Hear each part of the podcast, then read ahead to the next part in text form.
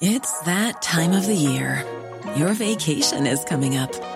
You can already hear the beach waves, feel the warm breeze, relax, and think about work. You really, really want it all to work out while you're away. Monday.com gives you and the team that peace of mind. When all work is on one platform and everyone's in sync, things just flow wherever you are. Tap the banner to go to Monday.com.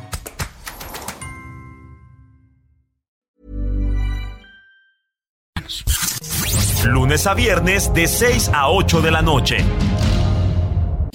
Las noticias. ¿Qué tal? ¿Cómo le va? Buenas tardes. Estás a punto de escuchar Yo soy Javier Alatorre. las noticias con Javier Alatorre. La vamos a pasar muy bien.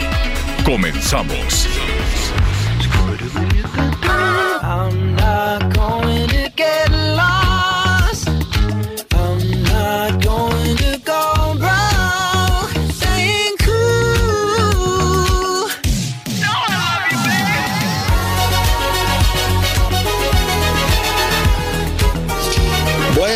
bien, es el Harry Styles eh, que se está presentando en México, ya estuvo y bueno, no sabe qué, qué, qué conciertazo el de Guadalajara, el de Monterrey, entonces eh, ya está en la Ciudad de México.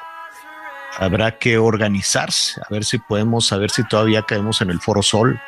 Y usted no le haga caso eso de que el piojo y que no sé qué, a ver si encontramos al ratito al Gonzalo Oliveros para que nos cuente de, de- la historia del Harry Styles y cómo, cómo desde muy chiquito, fíjese que él se presentó en este programa de aficionados, este que es muy, muy, muy famoso, este, donde hay unos jueces, ya sabes que siempre hay uno malo, hay uno bueno, y entonces así te van descalificando. Y creo que por ahí lo andaban descalificando. Al rato le voy a contar la historia, ¿no? Desde, desde muy chiquitito cómo fue y se presentó ahí. Y ahora, bueno, pues es, no sabe, llena estadios este hombre. Estuvo paseando en la Ciudad de México. Hay unas zonas muy bonitas de la Ciudad de México. Si usted piensa eh, venir, no todo está bonito. De antemano le digo que las calles están rotas y que no hay señalamientos. Este, uno pues casi casi por instinto ahí más o menos se le va, le va manejando, hay aplicaciones, digo, se va orientando, hay aplicaciones que te pueden decir aquí dale a la derecha, aquí dale para acá, para allá, pero sí es una ciudad que no tiene señalamientos. Tiene muchos hoyos, sí, está rota toda también. Este, todas las calles son un muladar verdaderamente las calles de, la Ciudad de México. Este, no hay señalamientos, las calles no tienen nombre y luego hay unos señalamientos rarísimos. Pusieron muchos hacia, eh, para el AIFA, ¿no? Pero pues si usted quiere ir a otro lugar, no sé, ¿no? Pero eh, de- independientemente de eso, eh, hay unas zonas muy bonitas y muy, eh, muy socorridas por los visitantes, la colonia Condesa, la colonia Roma, hay mucho restaurancito muy bueno, este, y la verdad se la pasa muy, muy bien, hay barecitos, hay restaurancitos, yo creo que este fin de semana para el Mundial eso va a estar al tope, entonces por ahí andaba este, el, el Harry, el Harry Styles paseando con, con sus shorts aguados, su playera, ahí en la, en la, en la colonia Roma, había pues quienes sí lo reconocían, no decían, no manches, ahí está el Harry. Y después se fue a hacer ejercicio. Y luego los que eh, tienen, desde luego, quien les, quienes les organizan la visita y demás, lo llevan, siempre lo llevan, los llevan a la casa de Luis Barragán y los llevan a un parque que está en el Estado de México, que si no me equivoco está, creo que está en Naucalpan, no me acuerdo, pero siempre los llevan ahí a la casa de Luis Barragán, que sí, la verdad es que si usted no la conoce, este vale, vale muchísimo la pena en este tema de la arquitectura mexicana que está este, padrísimo. Bueno, pues ahí está, lo estamos escuchando. Al ratito le vamos a, a contar un poquito más de quién es este personaje y cómo entró meteóricamente a la escena musical. Y bueno, pues ya se está presentando en México. Hay una bronca con la reventa pero bronca, me llamó la atención que, por ejemplo, la cónsul de México en Qatar les decía, este, aguas, si usted quiere revender un boleto o algo, porque aquí sí es delito. Más bien es delito en todos lados, pero allá se castiga y aquí en México no, ¿no? Es un tema de impunidad, es un tema, la diferencia está en la aplicación de las leyes. en, en, lo que quiso decir, ¿no? Lo que quiso decir la cónsul es que en Qatar sí se aplica la ley eh, y en México no, ¿no? En México tenemos un, un tema de corrupción tremendo con la reventa en la que están involucrados todos, ¿eh? Todos, porque a mí que no me vengan que cuando hay un concierto en cinco minutos, ah, se acabaron. ¿Cómo que se? Sí, ya no hay. ¿Y quién los compró? Pues quién sabe, y ya te tienes que ir a la reventa. Y evidentemente para que una persona, para que los revendedores tengan ese número de boletos, pues no es que sean muy abusados en, en los portales y demás para comprarlos, sino que debe haber una enorme lista de personajes involucrados en la reventa de los boletos. Ahí seguramente pues hay bueno, sería lo inimaginable, ¿no? Hay gente que está relacionada seguramente con la organización de todos estos eventos, si no, ¿cómo le van a hacer? ¿Cómo le van a hacer para quedarse con todos los boletos y tener la, la, la reventa? Pero además, por ejemplo, en Monterrey hubo boletos falsos. Entonces la gente los compraba en la reventa, compraban los boletos falsos en la reventa y pues este y pues imagínese, ¿no? Esa ese fue un escandalazo. Oiga, em, nada, pues eh, vamos a revisar mucha de la información que está generando. Déjeme primero saludar a todos nuestros amigos que nos sintonizan allá en eh, los Estados Unidos, que nos sintonizan también en, en, Canadá, aunque para ellos el Thanksgiving es en octubre, pues quienes nos sintonizan en, Estados Unidos que están en esta celebración del Día de Acción de Gracias. Eh, el Thanksgiving tiene, pues mire, es una de las tradiciones de las fiestas ya de fin de año más importantes. Es, eh, de hecho, yo me atrevería a decir que tiene más importancia incluso que las celebraciones de la Nochebuena, de la Navidad que tenemos aquí en, en México.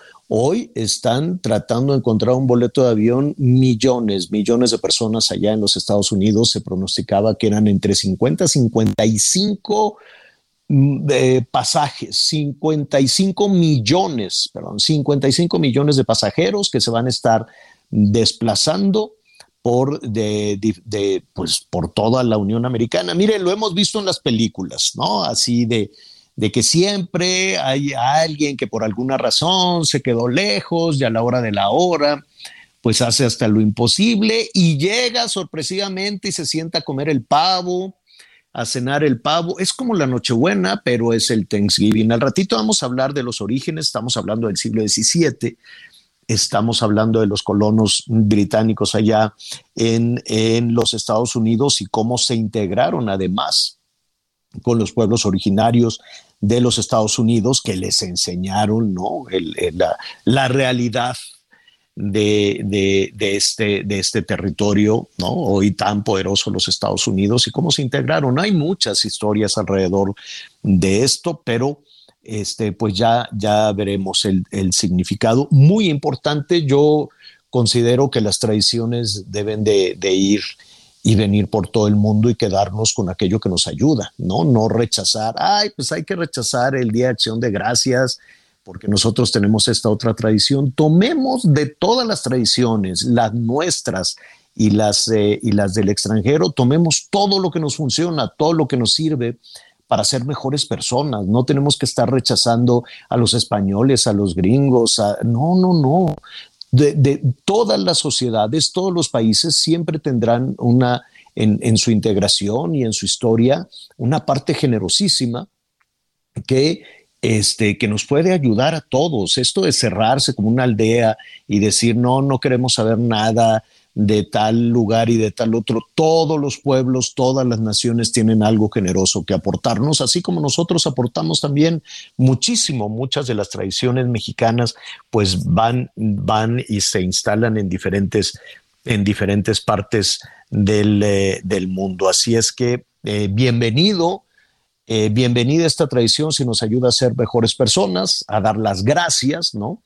De pronto en este país nunca pues por andar, ¿sabe qué? Por andarle haciendo caso a los políticos. ¿Usted ha escuchado a algún político que dé las gracias en algún lugar?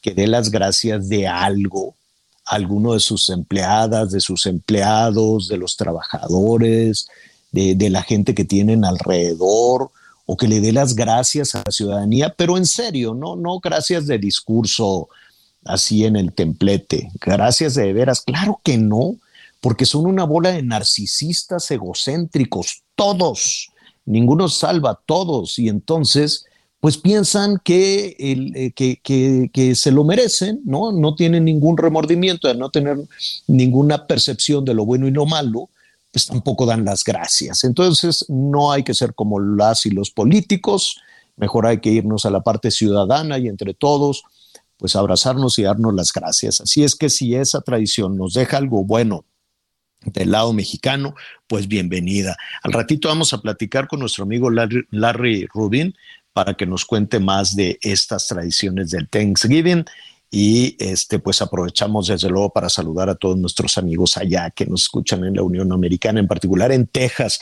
Por cierto, vamos a hablar ya que estamos en este tema de los de, de, de las tradiciones y de, mucho de las tradiciones mexicanas que se han eh, establecido en, los Estados Unidos es por la migración, ¿no? Con la migración van las costumbres, va la fe, van muchas cosas y eh, estaremos platicando también de estos planes que tienen Greg Abbott, el eh, gobernador tejano, de militarizar, así tal cual, militarizar la frontera de Texas con México, de haber dicho, oye, pues si allá en México están ya tan militarizados para todo, ¿no? Están militarizados en las comunicaciones, están militarizados en las aduanas, están militarizados en las calles, están militarizados en, en, lo, en los aeropuertos, en todo, ¿no? En todo, en el traslado de medicinas, en los aeropuertos, ¿no? Todo ya eh, depende de los militares. También dijo Greg Abbott, ah, bueno, pues yo también voy a poner a los militares en la frontera con México, algo que ha llamado muchísimo la atención. Y entonces desde México, ay, ¿cómo que nos vas a poner militares? Sí, pues tú tienes militares en las calles, tienes militares en todos lados, pues yo también te voy a poner a mis militares en la frontera y que se quedan callados entonces todos aquellos que, que estaban cuestionando las decisiones de Greg, de Greg Abbott. Es un tema que vamos a, a tratar en un momentito más. Y oiga, Qatar, este, se dieron un, un agarrón y no los llevaron a la cárcel, creo, porque pues mm, no, o sea, eh, yo creo que la pensaron los, los policías de Qatar, dicen, no, están bien bravos los mexicanos y los argentinos. A ver, mire, primero agarrar un pollito como a cuatro mexicanos y los querían meter a la cárcel, uno porque traía boletos este, de los otros partidos, que traía los boletos suyos, pues los traía con él, dijo, si los dejo en el hotel me los vayan a robar. ¿Y por qué traen más boletos? Se va a meter a la cárcel. También qué abusivo el, el policía árabe ese. Otro que porque traía dinero en efectivo. ¿Y de dónde lo saqué? Pues porque tengo que estar pagando, ahorré, tenía mi cochinito, traigo aquí todo el dinero en efectivo y no lo voy a dejar en el hotel.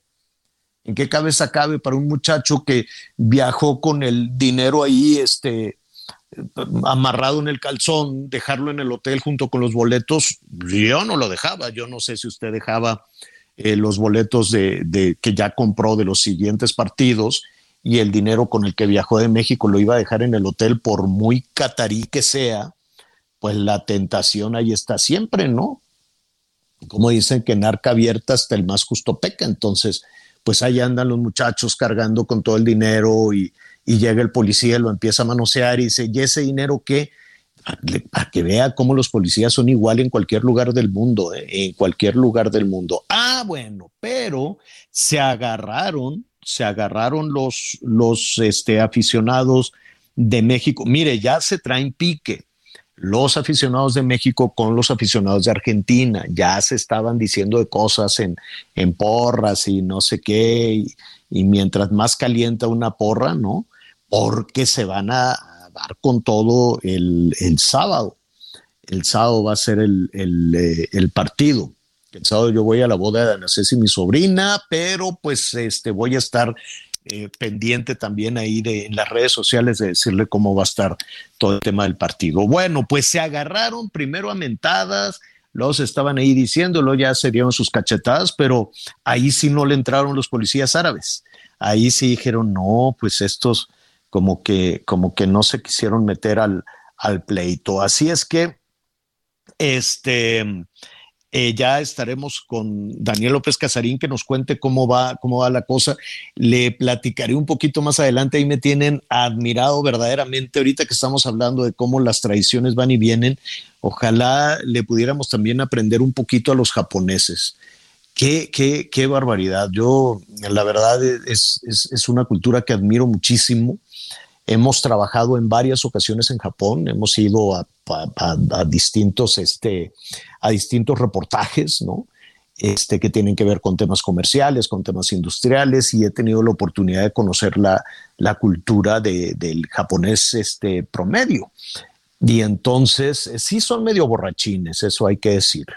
Eso sí, eso sí, desde la mañana andan con sus cajitas de, de madera de saque ay, que es un saque nada más como si fuera un tecito y se ponen unas pandas que da miedo. Pero con todo y eso se presentan, crudísimos, pero se presentan a, a, trabajar y tienen también todo un protocolo para quien se presenta crudo. No cree usted que lo corren o algo. No, no, no. Hay, hay todo un tema con eso que, que le voy a, a platicar en un, en un ratito. Pero en las celebraciones, mire, ganaron los japoneses. Entonces se armó la de Dios es grande en Tokio, hubo fiesta y brincaban de alegría, pero al ratito le voy a decir cómo, cómo lo hicieron algo completamente distinto a lo que sucede en México. Y en este viaje de las tradiciones de ida y vuelta, pues ya estábamos felicitando a nuestros amigos que nos escuchan allá en los Estados Unidos con el Thanksgiving. Larry Rubin, presidente de la comunidad americana de American Society of México. Felicidades. Feliz Día de Acción de Gracias, Larry. Muchísimas gracias, Javier, y pues muy contento aquí en, en, en California hoy, eh, a punto de celebrar unas pocas horas este día tan tan importante para, para los estadounidenses. ¿Tú fuiste uno de los 55 millones de pasajeros que se desplazan hoy? Fíjate que no, yo yo me desplacé hace hace unos días para aprovechar eh, el tiempo y más en California pero uh -huh. eh, pero sí hoy es un día y ayer los, los días más ocupados del, del año para viajar. Uh -huh, sí, lo cual pues eh, te quiero preguntar un poquito de la tradición, pero aprovechando este, este dato de que hay tanto movimiento, pues ha resultado significativo, eh, eh, impacta en el ánimo de las personas que puedan viajar, que quieran viajar, que quieran desplazarse y pueda eh, de alguna manera soplarle un poquito a los nubarrones de recesión, ¿no? Es cierto, y, sabes que, que, en esta época tan especial que se asemeja a, a la Navidad que, que se celebra en, en, México, la realidad es que eh, vienen y van de todas partes de Estados Unidos eh, familiares pues para, para, para reunirse con los más queridos, ¿no? Y, y uh -huh. de vez en cuando también tener amigos, ¿no? Yo he tenido la oportunidad de llevar amigos de México a, al Thanksgiving en, en Estados Unidos. Es una época especialmente bonita, yo sé que tú la has, la has podido palpar uh -huh. personalmente, Javier, y, y, y es, eh, es, es una época donde verdaderamente hoy, part particularmente todos los días, se da gracias por todo lo que lo que uno tiene y, y, por los lazos familiares también y de amistad que, que uh -huh. uno ha, ha eh, pues ha, ha podido eh, desarrollar durante durante toda su vida. Oye, esta es una tradición del siglo XVII. Cuéntanos un poquito de su origen. Con todo gusto, pues eh, eh, se documentó por primera vez en 1619 en el estado de Virginia. Eh, esa fue la primera vez que se documenta y ya en el ya en el 21 pues ya se creó como el hábito después de las buenas cosechas de, de tener un día de, de, de gracias, de sentarse también con los con los indios, ¿no? En este caso eran los indios de eh, una tribu que se llamaba y, eh, ya en el 23 el gobernador de, del estado de Virginia, el gobernador Bradford, lo promulga oficialmente. Pero no fue sino hasta que el presidente George Washington, el primer presidente de Estados Unidos, lo proclama oficialmente y Abraham Lincoln lo oficializa en 1863, pero no es hasta el 39, 1939, cuando Roosevelt, eh, otro presidente en, emblemático de Estados Unidos como Washington y Lincoln, eh, pues ya decide que debe ser el cuarto jueves del mes. Por eso eh, la, duda de cuándo es, pues no es un día fijo, pero sí es, eh, es específicamente el cuarto jueves del mes. Eh, él lo hizo por un sentido más económico, que nos acordaremos en 39, plena eh, crisis económica en Estados Unidos. Pues dice, tenemos que tener este Thanksgiving unos días antes de iniciar la época navideña, la época de las festividades de diciembre, y por eso se estableció como el cuarto jueves del mes, el día eh, oficial de Thanksgiving. Ahora, eh, es eh, para, para darle un poquito una dimensión, hablaba yo, Larry, de que las tradiciones van y vienen en el mundo y que eh, lo importante es tomar aquello que nos, que nos alimente el espíritu, ¿no? Tomar aquello, lo, lo bueno de cualquier país que nos haga ser este, que nos haga ser mejores personas. Y para los norteamericanos el Thanksgiving puede ser, pues, eh, no quisiera yo decir que más importante, pero sí, sí es una fecha que familiarmente cuenta tal vez más que las que, que, que, que la Navidad, ¿no? Y, y, y, sabes por qué? Porque como no tiene una connotación religiosa, ¿no? Y, y Navidad, pues naturalmente eh, es más eh, festejada por, por las religiones cristianas, católicas, etcétera. Eh, como no tiene esa esa connotación religiosa, pues todos los estadounidenses eh, con religión, sin religión, festejan Thanksgiving, ¿no? Y, y esta fecha eh, nos reunimos alrededor de la mesa todos, ¿no? Eh, pues para, para decir por qué estamos agradecidos, eh, pues por tener a, claro. a, la familia, tener salud, lo que sea que uno tiene, ¿no? Y, y, y sí, como, claro. como comentas, es esta época que se siente como Navidad y, se come como Navidad también. Eso, es lo que te iba a decir, ya ya están preparando el pavo, lo comen, lo cenan, ¿cómo es? Sí, claro que sí, pues, pues eh, definitivamente el pavo no falta, ¿verdad? Y, y, eh, y, y, que sepan hacer un buen pavo, si no, mejor que lo compren, eh, pero el pavo es parte esencial del, del festejo. El relleno, mm. sin duda, eh, todos esperan ver que, que, el relleno sea bueno, que el pavo esté jugoso, ¿no? El, claro. Como, como, sabes, ¿no? Estados Unidos, eh, los postres, eh, a lo mejor en, en otros platillos se, se los llevan eh, otros países, pero en los postres, bueno, en Estados Unidos abundan, ¿no? Y, el pumpkin pie, ¿no? El pie de calabaza.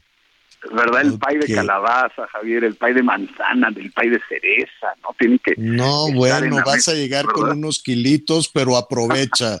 Qué bueno, Larry, te enviamos un abrazo y te están llegando algunas, a, a, algunas llamadas, sobre todo de, de, nuestros amigos allá también en California, en Arizona, en Texas, y que hay toda una discusión. Yo no sabía eso que de pronto se hacen polémicas por estas fechas, pregunta por favor a quien esté ahí en la cocina o si tú vas a entrar a la cocina, Larry.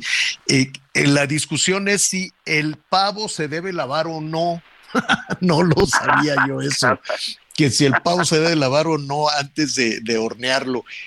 Pues no sé, tú sabes. Hijo, fíjate que no sé, yo no cocino el pavo, yo no me lo como, pero, pero voy a...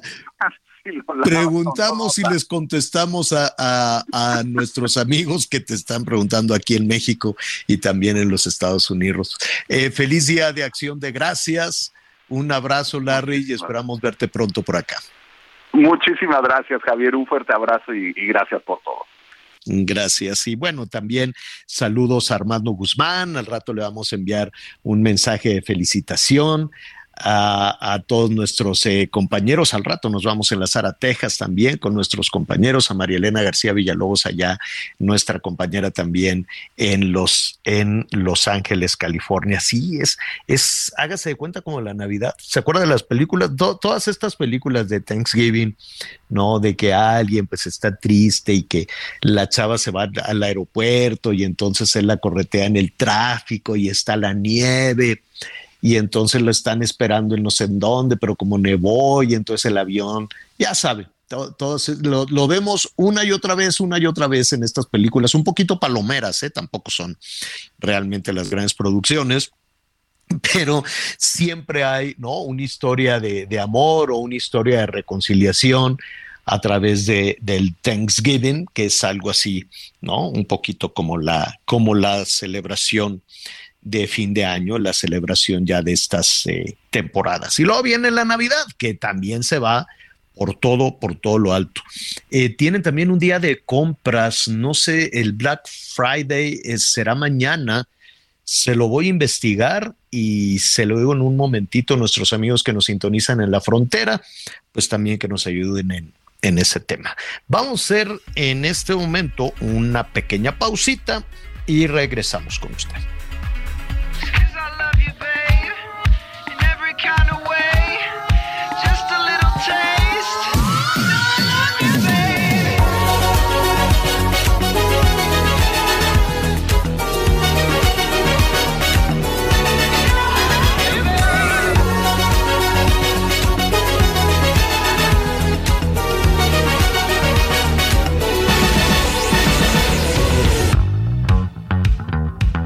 Conéctate con Javier a través de Twitter, arroba javier-alatón. Sigue con nosotros. Volvemos con más noticias. Antes que los demás. Heraldo Radio, con la H que sí suena y ahora también se escucha. Todavía hay más información. Continuamos. El 12 de noviembre se conmemora el Día Mundial contra la Neumonía, una enfermedad que cobra miles de vidas en México al año, especialmente en niños y personas mayores. Hoy es posible prevenirla gracias a las vacunas. Consulte con su médico sobre las recomendaciones de vacunas disponibles.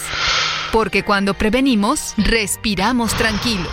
Sobre los esquemas de vacunación, consulte a su médico. Un mensaje de Pfizer con autorización 22330021B0812. Las noticias en resumen.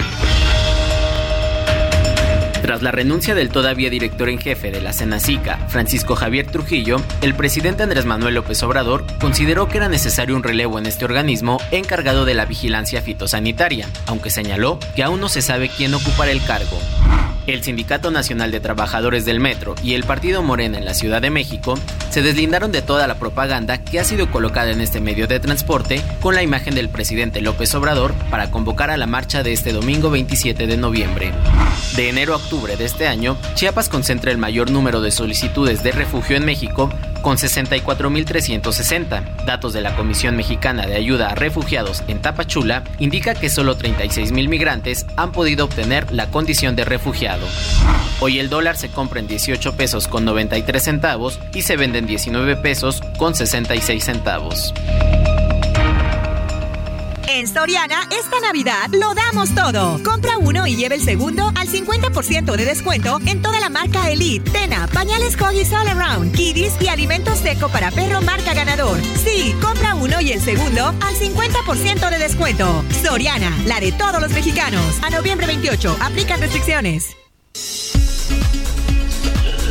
Bueno, hablábamos de, de, que en Estados Unidos hoy es un día de muchísima movilización. La gente está viajando en particular, pues en todo, ¿eh? está viajando en, en, en, avión, en vehículos. El precio de la gasolina se ha disparado también por la enorme demanda en este fin de semana. A partir de hoy y todo el fin de semana, pues la gente se va en este, en este asunto del Día de, de, Acción de Gracias. Es un periodo, es un puente de vacaciones allá en los Estados Unidos. Y también están eh, comenzando a viajar nuestras paisanas y paisanos.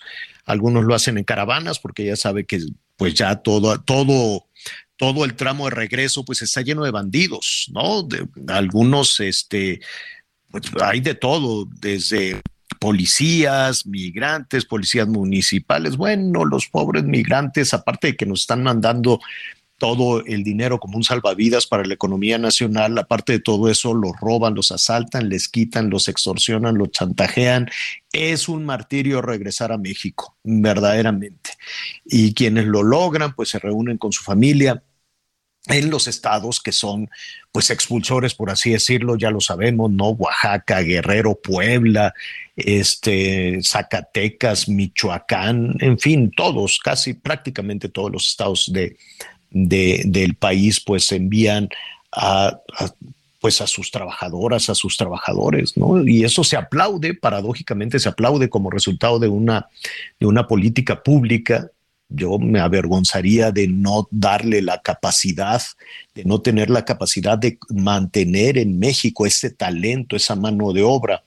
y que vivan felices aquí que, y que sean productivos aquí y que ganen dinero aquí y que tengan un patrimonio aquí no tener que estar sorteando todas esas este, calamidades. Pero bueno, ya vienen de regreso, primero Dios que lleguen con bien, lo tienen que hacer entre todos, protegidos, porque nada más entrar en México es una verdadera pesadilla. Y atención, quienes tienen planeado ya sus viajes para el fin de año, este, mucho cuidado dónde anda comprando los boletos, ni la manera en que los esté comprando. Vamos a, ver si mañana podemos también platicar, este, porque hoy pues se nos va el tiempo, pero a ver si lo podemos localizar a Torruco, a Miguel Torruco, que es el secretario de Turismo, porque pues está alertando sobre las tranzas enormes con los boletos de avión. Nada más le digo, hay 18 mil quejas del sector turístico.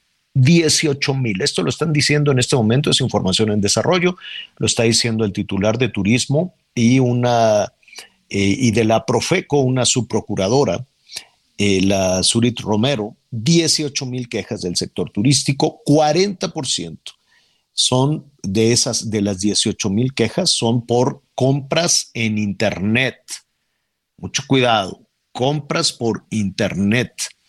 Este, y ahí hay pues fraudes de, eh, sobre todo de las agencias de viaje que no existen. Y muchas veces pues uno entra a internet y dice, ay pues mira, aquí tienen esta promoción, porque además se ve muy bonito, ponen la página muy vistosa y con fotografías y pues uno la ve y dice pues se debe de ver se debe de ver muy muy bien, nada más mucho cuidado con, con el link, con la dirección, debe de tener el HTTP, ¿no? www, en fin, todo esto para que no caiga usted en un, en un delito de estos. Mire, de agencias de viaje o de las empresas que ofrecen estos viajes de turismo por tierra, por avión, hoteles, déjeme decirle, de acuerdo a las mismas autoridades, el 40%, casi la mitad, el 40% de las agencias de viajes o de las agencias que organizan turismo son pirata. Esto lo está diciendo en este momento el Grupo Mexicano de Agencias de Viajes, casi la mitad. Yo, yo no sé en qué otro país del mundo casi la mitad de las agencias o de las empresas turísticas están dedicadas a robar. Y si casi la mitad de las agencias de viaje y de las empresas turísticas que ofrecen estos boletos y hoteles y camiones y todo eso son piratas, son rateros, son bandidos, es porque pueden y porque hay una impunidad tremenda y porque hay una impunidad bárbara. Entonces tenga mucho, mucho cuidado. Eso es lo que está sucediendo ahorita. Hay hasta este momento 18 mil quejas la gran mayoría por las compras eh, en Internet. Hay frase, hay, hay, fraudes, hay todo esto, y casi la mitad son este, chuecas, son ilegales, son empresas fantasma. Vean nada más hasta dónde hemos llegado. Qué pena, qué, qué, qué situación. es cosa de rascarle tantito a cualquier actividad en nuestro país. ¿Qué, quiere? Turismo, eh, fertilizantes, todo, ¿no? Todo el tema pirata y de extorsiones de fertilizantes, por irse, digo yo, de un extremo, de un extremo al otro, ¿no? Las extorsiones, las ventas, las llamadas, en fin, vivimos en un, en un, territorio oscuro, en un territorio de una absoluta, absoluta impunidad. Oiga, dice, dijo esta mañana el presidente López Obrador, ya ve que aquí le hemos dado seguimiento a las propuestas de la reforma electoral desde que se puso sobre la mesa no hace mucho este tema de que pues hay que acabar con el INE y hay que quitarles el dinero y hay que mm, modificar, este, disminuir el número de, de diputados. Ahora, como ciudadanos, si a mí me dicen, oye, ¿quieres ahorrar en el gasto del dinero? Pues claro, yo no le quiero dar tanto dinero a los partidos políticos. Oye, ¿quieres ser tú el que decida ¿Quiénes son los consejeros? Bueno, pues de entrada se oye muy bonito. Si a mí me van a, dar esa, esa posibilidad, se puede, no se puede. es, eh, es, es, algo que nos daría certeza en los procesos electorales. Bueno, pues ahí estábamos en, en ese tema navegando. Luego nos decían algunos legisladores, ¿sabes qué? Son como 100 o poquito más propuestas, entonces nos vamos pian pianito porque las tenemos que revisar todas. Después nos decían, pues no, no va a haber tiempo, vámonos solo sobre una, ¿cuál? La del presidente. Y hoy dice el presidente, pues que, que pues ya estuvo, que no va a insistir en su, en su iniciativa. Y yo no sé si, si esto es el famoso plan B, ¿no? Que le va a apostar a una reforma legal. ¿Cuál entonces es la diferencia entre esta reforma constitucional y una reforma legal? Y hacia dónde se quiere llevar al árbitro de esta, de las, pues, elección de la elección, sobre todo la elección presidencial. No sé si el tiempo alcance hasta allá. Vamos a platicar en este momento con Javier González Sirión, diputado del PRI y secretario de la Comisión de Salud e integrante de la comisión. Se nos cortó, ya le estaba ayudando aquí todo, todo el, eh, el ya le estaba... Eh, ahora sí ya tenemos de nueva cuenta. Javier, ¿cómo estás? Qué gusto saludarte. Buenas tardes. No, no está. Le digo que las comunicaciones están como, como las agencias tremendas. Bueno, mientras establecemos la comunicación con, em, con el, el, diputado, aquí hemos hablado con diputados de Morena, hemos hablado con diputados del PAN, ayer estuvimos hablando con Chácharo, con diputados de, del PRD, hoy vamos a hablar con diputados del PRI porque de pronto algunos legisladores, sobre todo de oposición, nos decían que no tenían la certeza de ir acompañados por los diputados del PRI en toda esta discusión a propósito de la reforma electoral. Por lo pronto, el presidente dijo esta mañana que, este, pues que ya no va a insistir en la reforma constitucional, ¿no? En materia electoral, que va a insistir en una reforma legal. Vamos a ver cuáles son los alcances de todo esto. Pero además, pues, dijo que en realidad eh, los partidos de oposición em, pues quieren mantener este árbitro electoral porque este, dice que quieren hacer fraude. ¿Cómo? Siempre siempre te queda esta, o sea, nos han dicho una y otra vez que el INE hace trampa, pero estos mismos personajes, estos mismos integrantes, este mismo árbitro, es el que levantó la mano de Andrés Manuel López Obrador en el 2018. Es el mismo árbitro. ¿Por qué ahora eh, sí hará trampa? Es decir, esta, esta misma fórmula, pues es la que sacó al PRI de los Pinos, es el que llevó a Fox, es el que llevó a Calderón, es el que llevó a Peña, es el que trajo a Andrés Manuel López Obrador. ¿Por, qué ahora sí hará fraude y antes no hacía fraude? Ese es, ese es un poco, es un poco la duda. El hecho, pues es que el presidente, palabras más, palabras menos, decía la oposición no quiere esa reforma constitucional, quiere mantener al INE tal cual, porque será un instrumento de fraude. ¿Cómo, cómo, cómo podrá el PRI, el PAN y el PRD hacer, hacer fraude en las elecciones del 24? Javier González Sirión, te presentamos de nueva cuenta diputado del Revolucionario Institucional. ¿Cómo estás, Javier? Buenas tardes. Muy bien, mucho gusto y muchísimas gracias. A Oye, eh, sé que Em, pues estamos en toda, en toda esta eh, discusión de la reforma. Ya no serán, ya no se van a revisar 100 reformas, luego se revisaría únicamente la del el presidente, si no me equivoco, el próximo lunes el próximo lunes 28 de noviembre. No sé si se van a analizar más. Ya hoy el presidente dijo, pues ya hasta aquí, ya no voy a insistir en la reforma constitucional, únicamente una, una reforma legal. ¿Qué significa esto y cuál es tu opinión al respecto? Bueno, primero es que se, va a votar seguramente el martes. La van a analizar el lunes y el martes se va a votar la que mandó el presidente. Vamos a votar en contra. Yo en lo particular fui de los primeros en hacer público mi intención de voto en contra de esta reforma y de cualquier reforma electoral que mande el presidente. El presidente lo que quiso hacer aquí es agandallarse al Instituto Electoral ante una elección que en la Ciudad de México, donde yo pienso participar, seguro va a perder y tiene muchas posibilidades de perderla también en el, resto del país. Entonces, trató de hacer eso, ve que no va a suceder porque la oposición está firme, estamos firmes y estamos fuertes en el Congreso, y va a querer mandar una serie de leyes secundarias para darle la vuelta a la propia Constitución. Y nosotros estaremos ahí, yo estaré ahí pendiente para hacer lo que tenga que hacerse para proteger al Instituto Electoral y para proteger la democracia de este país. Entonces, no va a suceder lo que quiere López Obrador en este caso. Vamos a tener el 24 elecciones limpias, elecciones confiables, elecciones abiertas, y la democracia va a ganar y él, estoy seguro, que va a perder la 4T en la presidencia de la República y cuando menos la Ciudad de México, donde yo voy a participar. Eh, eh, en un momento entramos a, a la ciudad a la Ciudad de México. Diputado, dinos algo, ¿qué significaría entonces, lo dicho esta mañana por el presidente, de no insistir en una reforma constitucional, pero empujar una reforma legal? Bueno, él lo que él tiene mayoría simple en el Congreso, no tiene la mayoría calificada que necesita para las reformas constitucionales.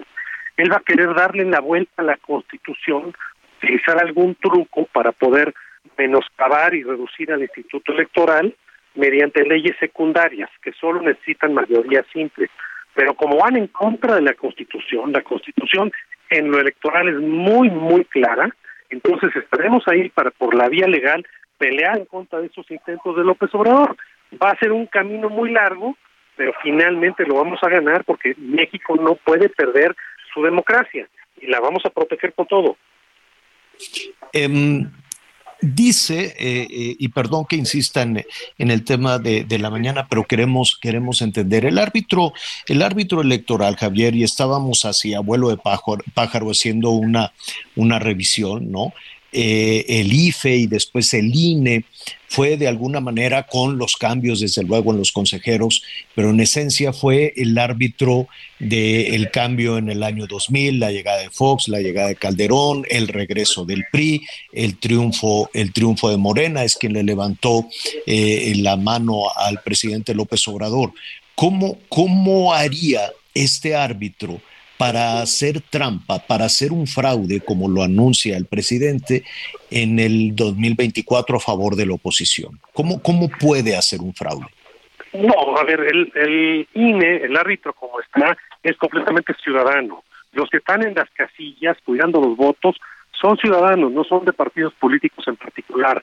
Él lo que quiere es cambiar al INE, quitar a la gente que está, desciudadanizarlo y entonces hacer trampa a él. Pero así como está el INE, es un instituto que se basa en los ciudadanos para dar fe de las elecciones. Ahí no va a haber trampa, ahí la trampa la quiere hacer él, pero no, la oposición no tiene control del INE, ni mucho menos. Nosotros vamos a ganarnos los votos uno por uno de la gente que quiere deshacerse de la 4C y tener un gobierno eficiente. Eso es lo que va a suceder. Es imposible que se pueda hacer trampa con el INE actual. Uh -huh. eh, estamos, eh, estamos platicando en este momento con Javier González Sirión, diputado, diputado del PRI. ¿Por qué nos decías que tú mantendrás esta eh, posición o esta oposición desde la Ciudad de México? Mira, porque la Ciudad de México es una ciudad de libertades y es en donde más nos preocupa y más nos afecta que atenten contra un instituto como el INE, que protege nuestras libertades individuales. Si tú permites que se lleve una sola persona al Instituto Electoral, al rato tenemos un gobierno de tiranía que atenta contra nuestras libertades personales y eso no lo podemos permitir. La Ciudad de México es una ciudad de libertades. Yo pienso contender en 2024 por la jefatura de gobierno y en esas elecciones es indispensable que tengamos un árbitro confiable y ese es el INE. Por muchas razones, por eso y por proteger la democracia de México, vamos a defender, yo voy a defender el INE con todo y voy a defender a la democracia en México con todo. Y ahí vamos a estar esperando las propuestas de López Obrador para los consejeros. Y si no son dignas, las vamos a votar en contra y vamos a irnos hasta las últimas instancias para que no se pierda esa característica de línea de ser completamente ciudadano y completamente neutral. Eh, ¿Qué te parece, Javier, si en una si en una próxima ocasión hablamos de la Ciudad de México, hablamos de cómo sería la ruta que tú estás planteando para convertirte en candidato, te preguntaría en este momento, ¿candidato del PRI o candidato de, la oposición? ¿Irías acompañado o es- esperarías ir acompañado por el PAN y PRD? Absolutamente. PAN, PRI y PRD y en un gobierno de coalición donde todos los partidos que participen tengan en parte proporcional las carteras de gabinete. Porque ya no puede ser, no puede continuar la presidencia imperial ni a nivel federal ni a nivel jefe de gobierno. Entonces tienen que participar todos los partidos proporcionalmente a los votos con los que colaboren para el triunfo. Sería en una coalición siempre. Javier González Sirión, muchísimas gracias y estaremos en comunicación para ver cómo eh, eh, mira son son aquí en este en este espacio pues hemos platicado por lo menos con tres o cuatro eh, eh, aspirantes a, tener esta candidatura de oposición este y nos gustaría si no tienes inconveniente convocarlos a todos no y conocerlos y conocerlos incluso en una mesa donde eh, se logre conocer los diferentes puntos de vista para solucionar problemas urgentes de la ciudad. Por favor, con mucho gusto. Y vas a ver una cosa, nos llevamos muy bien entre nosotros. El objetivo aquí es hacer un gobierno de primera. Eso hace falta. Javier, gracias. Muchas gracias, saludos. Gracias, gracias. Oiga, eh, bueno, pues déjeme decirle que eh, al ratito vamos a estar este, platicando de, de, de Qatar. Aquí estaba titubeando un poquito. Portugal, tres goles sobre Ghana, ¿eh? por poquito. ¿No cree usted que estuvo aquello tan... eh, Portugal, que es, eh, es enorme, que es una, que es una gran este, potencia en el fútbol, que es uno de los favoritos en el grupo H. Tres sobre dos, lo que no sé, señor productor, siguen, este, sigue todavía el, eh, el partido o ya fue el marcador final. Lo vamos a ver. Ah, le quedan seis, seis minutos. Bueno, pues puede ser una, una eternidad en el fútbol, ¿eh? Así es que ya veremos. Oiga, saludos a nuestros amigos en Costa Rica. Qué tristeza, qué cosa. Siete goles por cero. Ayer en la noche pues estuvimos este, platicando también con nuestros compañeros enviados y corresponsales allá en Costa Rica y sí fue tristísimo, tristísimo desde luego, pero donde la fiesta todavía continúa pues es en España que les pasaron por encima tremendamente con, con eh, siete goles. Y ya que estamos en esto, le adelanto un poquito, le decía de, de los japoneses Fíjese que pues salieron a la calle emocionadísimos por su triunfo y entonces este se esperaban, todos iban con su teléfono celular, con musiquita, en fin, no sé por qué lo levantaban con la lucecita, pero se veía muy bien. Entonces, aquí pues cuando la gente sale, aquí nos da por por darle vueltas a alguna glorieta, ¿no? Buscamos algo y corremos así de pronto y es estar dando vueltas y vueltas y vueltas alrededor de una de una este de una glorieta. La más socorrida desde luego pues es la glorieta del Ángel en la Ciudad de México que la tienen con estas este ya to, todos los todas las glorietas de, de reforma pues qué lástima están están tapadas porque pues están rayoneadas tachadas eh, la del Ángel pues tiene unos portones de, metal enormes para protegerlo porque cada vez que hay una marcha a la pobre columna de la Independencia la dejan, bueno, toda rayada, con mentadas, pintarrajeada, rota. Es, es un tema de vandalismo brutal y así nos podemos ir glorieta por glorieta. Al pobre Colón, quién sabe dónde lo arrumbaron, si no lo quieren, pues eh, le podemos dar asilo a, la, a la estatua de Colón, que no la quisieron y, y quién sabe dónde quedó, al rato ya la van a hacer perdediza, que la iban a poner por ahí en la Miguel Hidalgo, pero luego no pusieron nada. Luego este, pusieron el pobre ahuehuete, que ya es una vara seca. Se, se secó el ahuehuete. ¿En qué cabeza cabe? Se trajeron un ahuehuete maduro, adulto, desde Nuevo León, con otro clima, en otro espacio, a llegar a la Ciudad de México. Además, un ahuehuete necesita agua corriente que lo esté oxigenando. Los agüehuetes pues están alrededor o de, de, de, arroyos o lo que sea. No que lo ponen en una, pues como en una cazuela, pues, que es una glorieta y no aguantó al pobrecito agüehuete, por más que le inyectan vitaminas y le ponen y le quitan, nada, todo, todo seco. Bueno, pues así eh, me desvié para ver el Paseo de la Reforma, pero nos da por darle vueltas a, las glorietas allá en Cancún, cada vez que la selección hace algo, pues está la glorieta de los ceviches, en Guadalajara está la glorieta de la Minerva, en, eh, Monterrey, pues está la macroplaza, pero debe estar ahí alrededor de la fuente de Neptuno, no sé, o no sé en dónde, en dónde le den, le den vueltas. La cosa es que en todos lados nos buscamos una glorietita. En Japón lo que hicieron es que se esperan al semáforo, ¿no? Se forma toda la gente en la banqueta. Cuando se pone el semáforo en rojo, entonces ya se bajan todos los japoneses y brincan y bailan en la eh, y celebran se pone en verde y se quitan otra vez para que pasen los carros. Así o más civilizados. Dicen, no, pues sí, hay que celebrar, pero no vamos a trastornar eh, la circulación en Tokio. En otras zonas, sí, donde hay pasos peatonales y demás, pues sí, ya se juntan. Pero si es en una calle así muy ordenados, ya se puso rojo, vamos a celebrar. Hacemos una pausa y volvemos.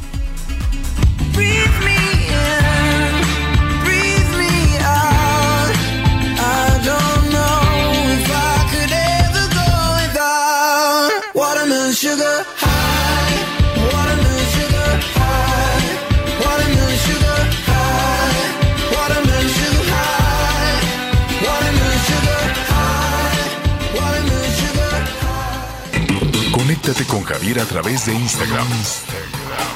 Arroba Javier-Alatorre. Toda la información antes que los demás. Ya volvemos.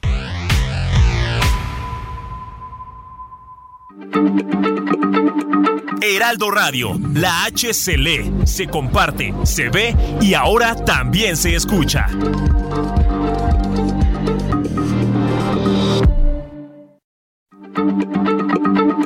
Heraldo Radio, la H se lee, se comparte, se ve y ahora también se escucha.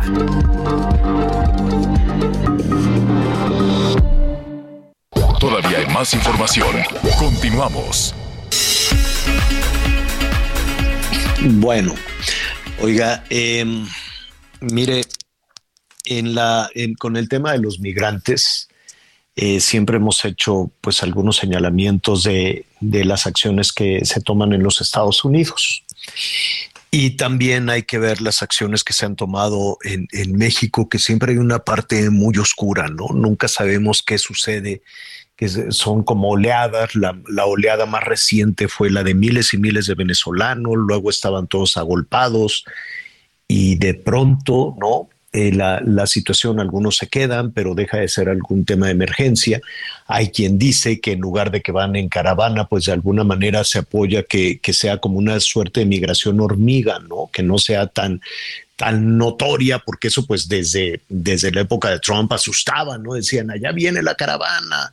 Entonces, pues, este, políticamente también se, se utilizaba y lastimaba muchísimo. Después, el gobierno mexicano pues ha, ha, ha ido pues eh, sin una sin un discurso muy claro en ese en ese sentido. Yo recuerdo que al principio en el 18, en el 19 decían política de puertas abiertas, que vengan todos a México. La ex secretaria de Gobernación en su momento decían bienvenidos todos porque va a haber mucho trabajo y porque vamos a hacer un aeropuerto y vamos a hacer un tren y vamos a hacer el transísmico y vamos a hacer miles y miles de cosas. Y después de eso, pues nada, este, vino toda una presión del gobierno de los Estados Unidos en el sentido de tú sigues con esa política y yo te voy a poner aranceles y entonces se tuvo que cambiar absolutamente el discurso de, abiertas todas las fronteras y de, pásenle todos los que quieran, porque además se provocaron una serie de problemas terribles en los municipios fronterizos de Chiapas y también de Oaxaca. Eh, y de muchas otras localidades donde eran más los migrantes estacionados en las calles, en las plazas, en donde sea, que los propios habitantes de las comunidades y le dejaban la bronca a las y los presidentes municipales, pues ahí tú te encargas de, de ver cómo hacen sus, sus, necesidades, de ponerles un baño, de alimentarlos, en fin, ¿no?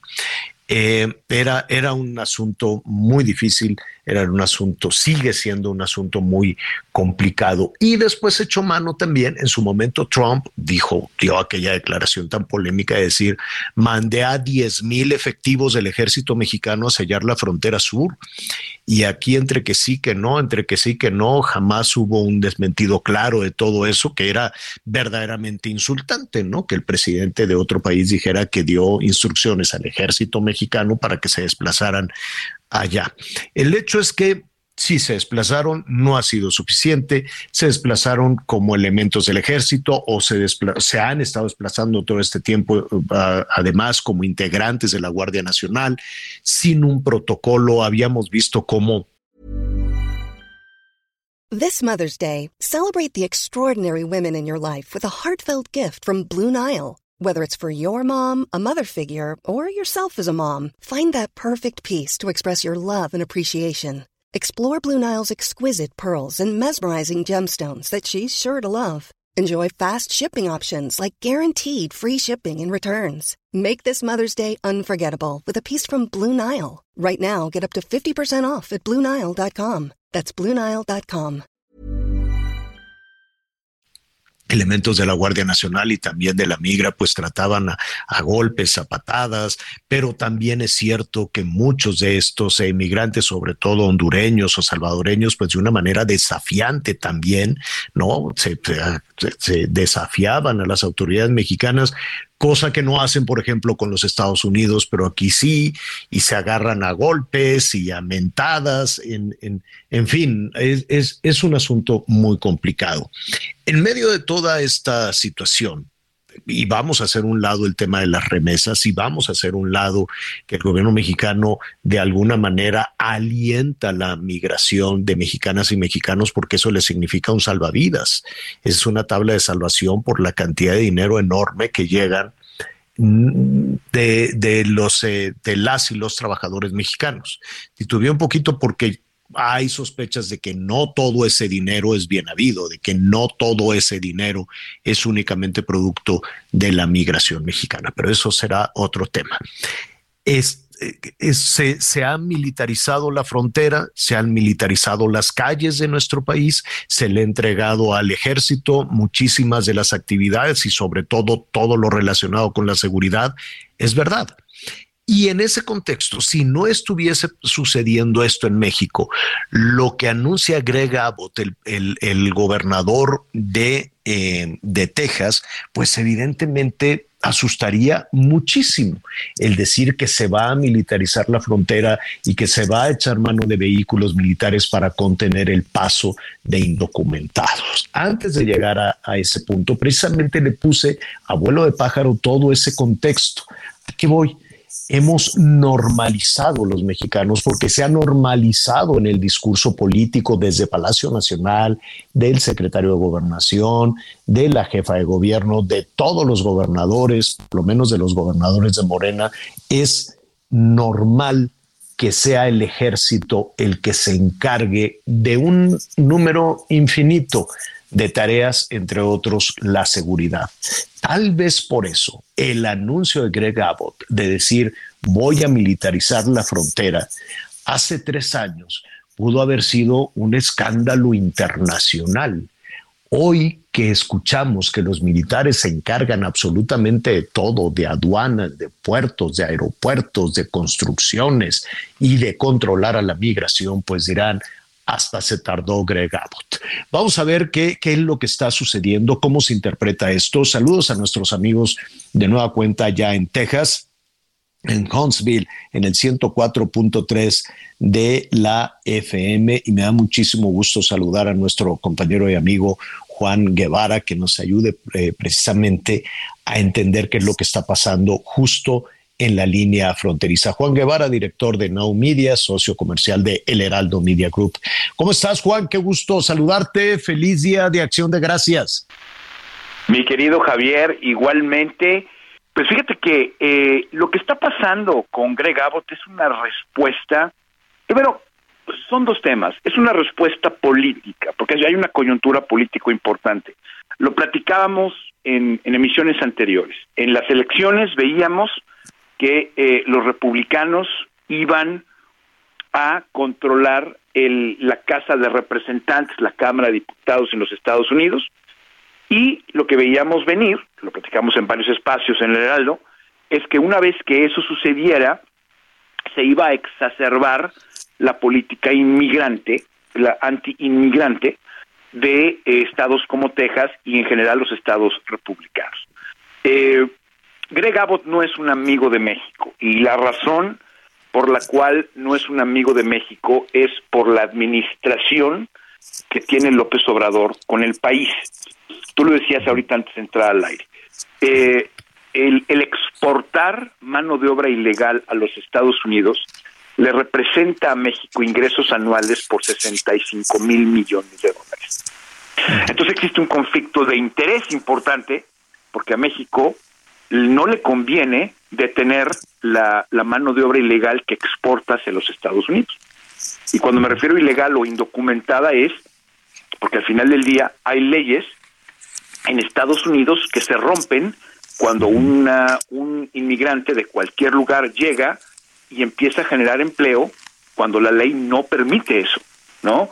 Yo no sé cómo se sentiría México ahora que estamos empezando a ver que llegan los inmigrantes venezolanos a México, que bueno, que en lugar de darle un trabajo a una persona ciudadana mexicana, se la dieran a una a un ciudadano venezolano y empezaran a usufructuar pues todos los productos, servicios del gobierno en lugar de que fueran para los mexicanos. Es la, Ese es el sentir que tienen en Texas. Es decir, llegan los inmigrantes ilegales, eh, usufructúan el sistema y el dinero ni siquiera lo dejan en el país, lo, exportan a México. Y eso lo califica el, el, um, el gobernador Greg Abbott como una invasión al territorio tejano. Hay que recordarle a nuestra audiencia, Javier, que Texas es una república independiente. Los estados en los Estados Unidos, por eso se llama Unión Americana, son estados libres, soberanos, pero sobre todo independientes, en donde están unidos en un solo lugar, que es la Unión Americana, pero los estados tienen leyes diferentes, es decir, no existe como en México una ley que aplica a nivel federal, existen leyes estatales que difieren de un estado hacia otro. Y Texas, como es un estado independiente y es una república, eh, es una república dentro de una república, tiene su consejo de guerra, tiene su guardia nacional y tiene su eh, pues tiene sus estrategias militares y una de las cosas que está haciendo Greg Abbott es pues utilizar mano de leyes de Texas que, que, que literalmente dicen que cualquier persona de otro país que llegue de manera ilegal en masa a la frontera o que llegue al territorio tejano se puede considerar una invasión y esto es un acto de guerra. Por eso es que Greg Abbott está haciendo mano de los tanques M113 que son de la era de la eh, guerra de Vietnam, que son eh, Humvees, que son eh, eh, de artillería pesada, que se utilizan eh, para el control de masas, se utilizan cuando existe el famoso, cuando vemos en las películas que entra el SWAT, ¿no? Que son los eh, la, la policía especializada anti anti terrorista o etcétera. Bueno, son los son exactamente los mismos vehículos que pueden eh, tener artillería pesada, pueden tener metralletas, pueden tener eh, eh, eh, cañones de, de prácticamente cañones como si fueran tanques de guerra y se están o la idea es que se empiecen a aprovisionar en la frontera para detener lo que dice Greg Abbott, eh, la migración que permite México que llegue de Estados llegue a Estados Unidos y que no hace nada el presidente Biden en los Estados Unidos por detenerla. ¿no? Entonces, Ah, sí estamos di- viendo dime una algo, es- de los ánimos. Esto, esta, este equipo militar es, es visible, es discurso, eh, o, o- o cómo harán patrullajes, cómo, cómo pretenden utilizarlo, o es un tema de disuasión. No, yo creo que no. Yo creo que eh, hay una cultura en Texas, Javier, que a lo mejor eh, no la llegamos a comprender los que venimos de México. En Texas existe la posibilidad de portar armas de fuego. Es algo que es lo normal. Y no solamente, y existe la ley de la defensa personal, de la defensa propia. Entonces, eh, lo que estamos empezando a ver es que sí, eh, no va a ser un arma de disuasión. Yo creo que van a, yo creo que van a empezar a utilizar fuerza letal para poder eh, detener de alguna manera a estos inmigrantes. Eh, Pues es en- muy en- en serio Texas- eso, es decir, cuando Es muy- claro que es muy dices- serio, por supuesto que es muy ¿es- serio. ¿Eso sería disparar o solo detener supuesto. a las... Por, su- por supuesto. Qué grave. Por supuesto. Lo, lo es- es correcto. Se, se, se, se planea utilizar la fuerza, la, la, la fuerza letal siempre y cuando, esto es importante, la, la- los agentes de, de- de inmigración, el Custom Border Protection, ICE, eh, no detenga a estos inmigrantes. Es decir, si lo- yoga- este, eh, logran pasar y los, ah, los agentes de migración los dejan ir o se les van o no los encuentran, entonces lo que se, te- lo que se tiene entendido hasta este momento del Consejo Militar de Texas es que se va a abrir fuego contra los invasores. Es que es que aquí ya sube de tono esto, Javier, porque lo están considerando invasores del territorio tejano. Entonces, Pues es, es, eh, es, es- es muy serio. Digo, de, de hecho, eh, yo he estado buscando, traté de buscar desde luego esta semana, pues alguna reacción no solo de los eh, gobiernos estatales fronterizos o incluso del propio gobierno federal. Y pues lo único que hay es más una respuesta de, ah, pues nosotros no compartimos ese espíritu antimigrante. Pero aquí no es únicamente un espíritu antimigrante, hay una, pues hay una decisión pues, como dices tú, de uso de, de- de- de la fuerza, que, con la cual pues nuestras paisanas y paisanos correrían, correrían muchísimo riesgo, además del riesgo que ya se corre cuando se ponen en manos de los traficantes de personas. Dime algo, Juan, ¿qué, qué, qué sucede con, hay que decirlo, Texas? Pues tiene una eh, enorme población mexicoamericana, este, hay toda una cultura mexicana, no necesariamente hispana, que se ha que, se ha enraizado y que además se ha enraizado muy bien y que han contribuido muchísimo a que Texas sea esa economía mundial, ¿no? Que está, que, que con lo cual pues eh, conocemos y tenemos un intercambio entre no nada más entre los estados fronterizos, sino de el gobierno mexicano con Texas, pues es una es muy generosa, es muy vigoroso el intercambio comercial, ¿no? Es decir, independientemente de estas decisiones de Greg Abbott, está el otro lado de la moneda, de la moneda que le significa muchos beneficios a la economía tejana, a la economía norteamericana y desde luego a la economía mexicana. Todas estas familias eh, mexicanas, todos estos mexicanos que, que están en Texas, eh, ¿correrían al- al- al- algún riesgo o con esto se podría hacer eh, intensificar el sentimiento antimigrante? Mira, eh, aquí hay dos cosas que, que- que hay que mencionar brevemente. Primero es que el sentido de los tejanos y de los am- eh, mexicoamericanos, digamos, los, des- los descendientes de inmigrantes, eh, tienen una tienen tienen una visión muy clara del asunto y esta visión que es clara del asunto es que nadie está por encima de la ley y el que viene a Estados Unidos de manera ilegal está violando la ley. Es decir, ha, ha- ha habido muchas declaraciones de senadores republicanos que dicen, bueno, ¿qué país del mundo eh, permite que lleguen personas de manera ilegal a su territorio? Hay que darles y sostenerlos y además se enojan los otros países porque los tratamos de regresar a su país. O sea, es que no hace sentido. El problema no es que exista una necesidad en México que impulsa a estas familias a arriesgarse, a, a arriesgar la vida, a llegar a Texas o a cualquier estado de la Unión Americana. El problema no es ese, el problema es que violentan la ley. El Estado de Derecho de Texas, así como en Estados Unidos, dice que la gente que viene a invertir, la gente que viene a poner empleos, la gente que viene a, a- a ser ciudadano del mundo y a cumplir con las leyes del país a donde llega, pues es bienvenida. El problema es que aquí se está alentando el que se, se, se violente la ley en masa. Entonces, eso genera, eso genera un discurso antiinmigrante.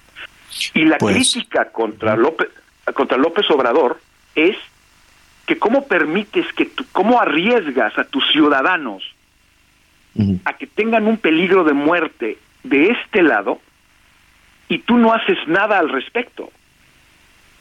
Es decir, un país debe de defender a sus ciudadanos y el problema es que México no está defendiendo a los a los ciudadanos que arriesgan la vida, no no no existe una acción concreta de López Obrador para poder decir, señores, el que va a trabajar a los Estados Unidos de manera ilegal se arri- arriesga la vida y violenta las leyes de otro país. Entonces, todos es, to- o sea, los, los mexicoamericanos que han vivido aquí, que están acostumbrados a, vi- a- a seguir la ley porque la ley sí aplica y la ley sí castiga en Texas, entienden que es una circunstancia lamentable por la, la que tienen que pasar los inmigrantes. Sin embargo, están arriesgando. Es como el que es como el que por por tratar de dar una oportunidad a sus a su gente, pues roba un banco. Bueno, pues, si lo agarran, No. lo agarran, ¿no? Juan, te agradecemos, te agradecemos mucho. Es un día muy importante. Ya estuvimos eh, eh, platicando también con nuestros amigos en California. Este, un día de mucha actividad, ¿no? Eh, A, reserva de, este tema serio, delicado que nos gustaría seguir platicando contigo. Pero pues viene, supongo que harán un puente, un puente de Thanksgiving este, larguito, nada más será hoy. ¿Te van a preparar ahí tu cena con pavo o no? ya nos están esperando en casa con el pavo, que, que bueno, aquí es, todas las dietas se tiran por la ventana en los próximos días. ya regresaremos el lunes a laborar, esperemos que solamente con un par de kilos más. Eh, Me parece muy bien. Disfruta tu cena. Un abrazo, Juan. Gracias. Estamos a la orden, un abrazo a ustedes, gracias. Mm, Gracias. Eh, nuestro eh, compañero allá en los Estados Unidos, Juan Guevara. Y saludamos, sí, a todos nuestros amigos. Un, abrazo, en serio, en serio, en serio. El esfuerzo que hacen las mexicanas y los mexicanos allá en Estados Unidos y que le rinde frutos, desde luego, a la economía de ambos, de ambos países. Vamos con más información. La Secretaría de Seguridad Pública de Veracruz confirmó la detención de dos presuntos delincuentes luego de la persecución y balacera registrada la noche del martes en el municipio de Córdoba, ubicado en la zona centro de la entidad. Las dos personas quedaron a disposición de la Fiscalía General del Estado acusadas del delito contra las instituciones de seguridad pública. Les decomisaron armas de fuego, narcóticos y radios de comunicación, así como una camioneta. Los sujetos serían presentados ante el juez de control para legalizar su arresto, imputarles el delito y solicitar la vinculación a proceso. Al número de emergencias 911 se reportó la presencia de sujetos armados a bordo de una camioneta. Policías estatales y municipales los localizaron y marcaron el alto, pero los presuntos delincuentes huyeron desatando una persecución a balazos en varias calles de Córdoba. Informó desde Veracruz Juan David Castilla. En el marco de la reunión nacional de coordinadores de magistradas y magistrados de circuito, jueces y juezas del distrito, el ministro Arturo Saldívar, presidente de la Suprema Corte de Justicia de la Nación y del Consejo de la Judicatura Federal, reconoció el compromiso de los juzgadores federales que hacen posible la impartición de justicia en todo el país. El ministro presidente subrayó que durante su administración se impulsó la adopción de nuevas plataformas tecnológicas, lo que dio paso a la justicia digital, que hoy constituye un reconocimiento para el portal de servicios en línea de la institución y lo coloca a la vanguardia a nivel mundial. Además, las y los coordinadores de juzgadores federales reconocieron el trabajo realizado en materia de igualdad de género, ya que el 40% de los juzgados de distrito son encabezados por mujeres y aumentó en 30% la presencia de magistradas de circuito, informó Liz Carmona.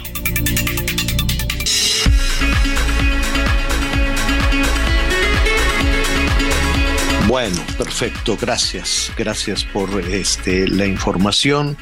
Me estaban aquí preguntando también que si es cierto lo de la boda de Claudia, sí, bueno, o por lo menos así, así lo anunció. Todavía no se sabe dónde va a ser, cómo va a ser, este, si va a ser un bodo, no, no, no, no de miedo o de, o de poquita gente. Eh, en fin, no hay quienes rápidamente dijeron, bueno, pues sí, como ya se está eh, perfilando a la, a la candidatura, pues este se va a casar con Jesús María Tarriba, que se conocen desde que estudiaban en la universidad. Felicidades a Claudia, Claudia Sheinbaum. Ojalá, pues este sea este tema, pues porque les da la gana y porque quieren hacer una, una familia, estabilizarse como pareja. Este, aunque pues es inevitable pensar también en las cuestiones de, de, de carácter político y de cómo te puede colocar en la conversación. No es un asunto privativo de, de Claudia Sheinbaum, la jefa de gobierno. Generalmente, eh, cuando entran a, la competencia, Fox se casó con Martita, pero después de ganar, si no me, si no me equivoco. Déjeme checar si se casó antes o después con, con Marta Sagún. Este Peña se casó también antes de las, eh, de las elecciones. Este, y bueno, con una actriz muy popular. Este, ¿quién más? Bueno, pues han sido, han sido, este, han sido muchos. Yo le preguntaría antes de hacer una pausa, ¿qué pasaría si tuviera usted una candidata o un candidato, este, pues no sé, ¿no? soltero, soltera, que hubiera pasado con Claudia Sheinbaum si sigue como candidata pero no está casada. ¿Quién sabe? No, no, no sé, hay como todas estas formas este, en ocasiones tradicionales que dicen, no, pues es que no, el ABC, ¿no? Dicen, ah, si eres candidato tiene que ser así, así, así. ¿Por qué? Pues no lo sé, no sé quién puso esas reglas, honestamente, pero pues se, se asoció, se asoció en su búsqueda de, de la de la candidatura a la corcholata. A mí no me gusta, insisto, me parece despectivo, tremendamente despectivo, el que sea este, que se le corcholata. Por ejemplo, otro de los candidatos, ahorita uh, estábamos hablando que sigue levantando la mano para la jefatura de gobierno de la Ciudad de México, que ahí sí la competencia va a ser feroz, ¿eh? La Ciudad de México no cree usted que Morena las trae todas consigo. Este García Harfush, por ejemplo, pues aunque no lo ha dicho, pues siempre se le menciona, lo cual es muy, muy, muy, muy bueno que sin, eh, por ejemplo, el, el, responsable de la seguridad pública en la Ciudad de México no ha dicho, oye, yo quiero competir, pero siempre lo ponen y además lo ponen en primer lugar, al contrario de quienes, ¿no? Como por ejemplo las corcholatas a nivel nacional que dicen, sí, yo sí quiero, pero este, no sé no sé si está, estuvo casado, creo que está separado, creo que está divorciado, no lo sé, pero pues no sé si sea, si en el ABC, si en los requisitos, vamos a hacer una pausa y ahorita le digo, si en los requisitos para un cargo de elección popular tienes que enseñar el acta matrimonial. Vamos a hacer una pausa y volvemos.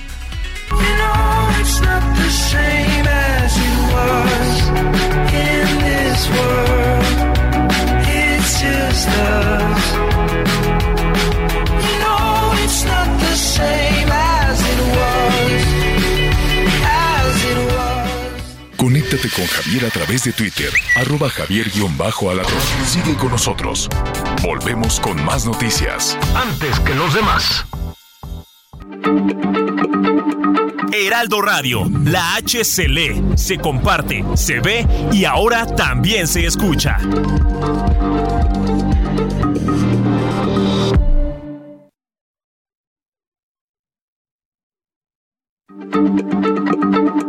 Heraldo Radio, la H se lee, se comparte, se ve y ahora también se escucha.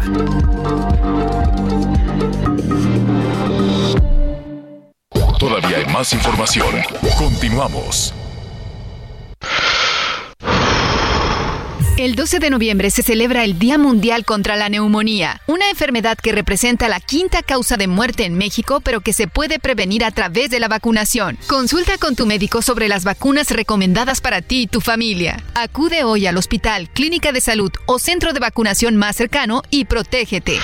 Porque cuando prevenimos, Respiramos tranquilos. Sobre los esquemas de vacunación, consulte previamente a su médico. Un mensaje de Pfizer con autorización 22330021B0815. Las noticias en resumen. Autoridades levantaron la cuarentena por gripe aviar impuesta en Nuevo León debido a un brote en la región. El secretario de Desarrollo Regional Agropecuario Marco González señaló que se actuó con rapidez en coordinación con los productores, por lo que se pudo detener a tiempo el avance de esta enfermedad. La Secretaría de Salud de Durango confirmó el primer fallecimiento de un hombre diagnosticado con meningitis aséptica, patología detectada especialmente en mujeres de ese estado. Con esto ya suman 10 fallecimientos y 61 casos. Una mujer de República Checa que reside en México denunció un intento de extorsión por parte de agentes ministeriales de Quintana Roo. Aseguró que le pidieron más de 26 mil dólares para interponer una alerta de búsqueda de menores luego de que el padre de sus hijos de 1 y 3 años los sustrajo sin su autorización.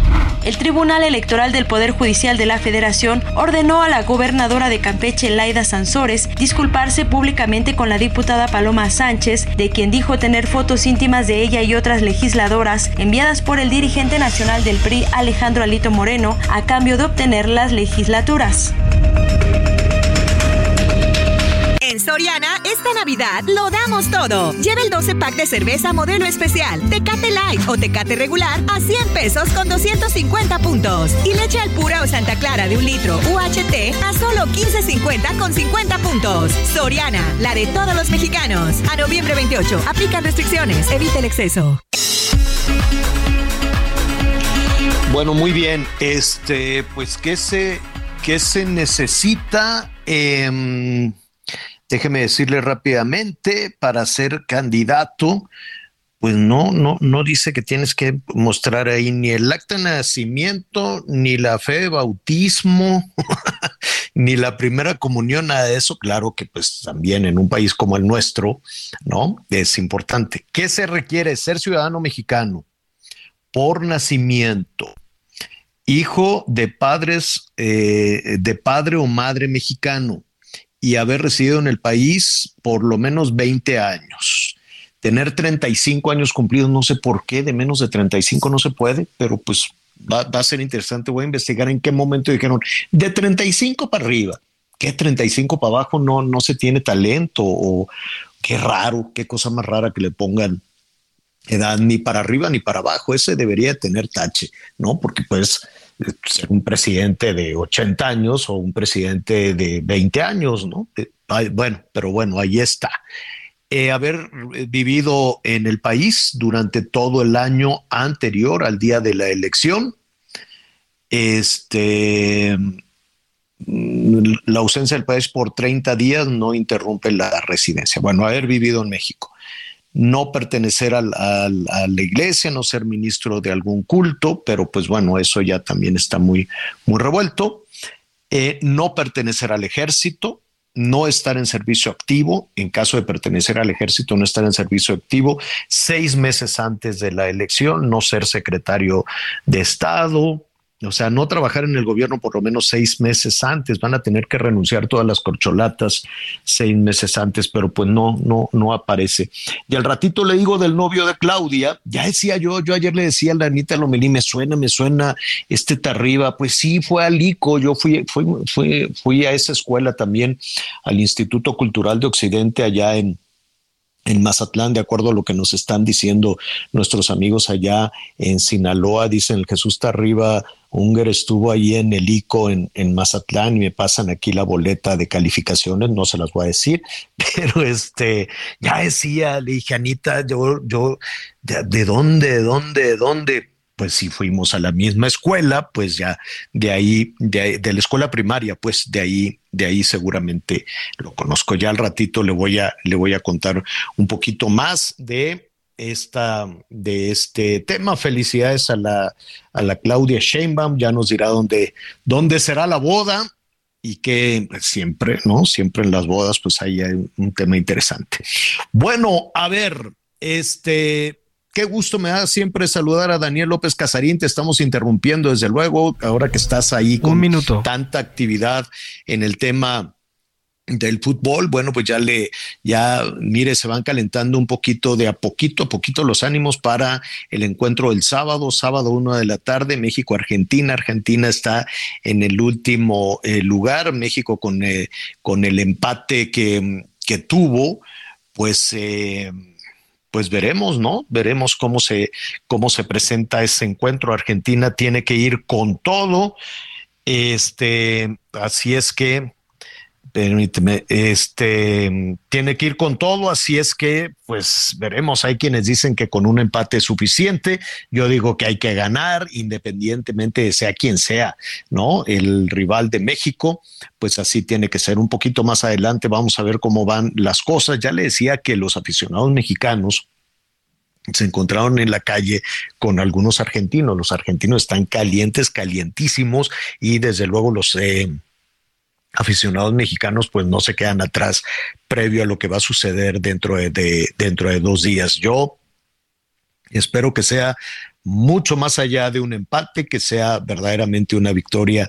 Ahora que, pues, mire, el estado anímico cuenta y los argentinos, pues el estar en el último lugar y con la crítica severa que han recibido también en su país, pues así van a saltar a la cancha. Entonces, muy echados para adelante, pues sí, puede ser, pero este es, es un punto que eh, la situación anímica de, de los argentinos, pues verdaderamente México lo puede este lo puede aprovechar. Portugal se fue sobre Ghana, tres tantos por dos.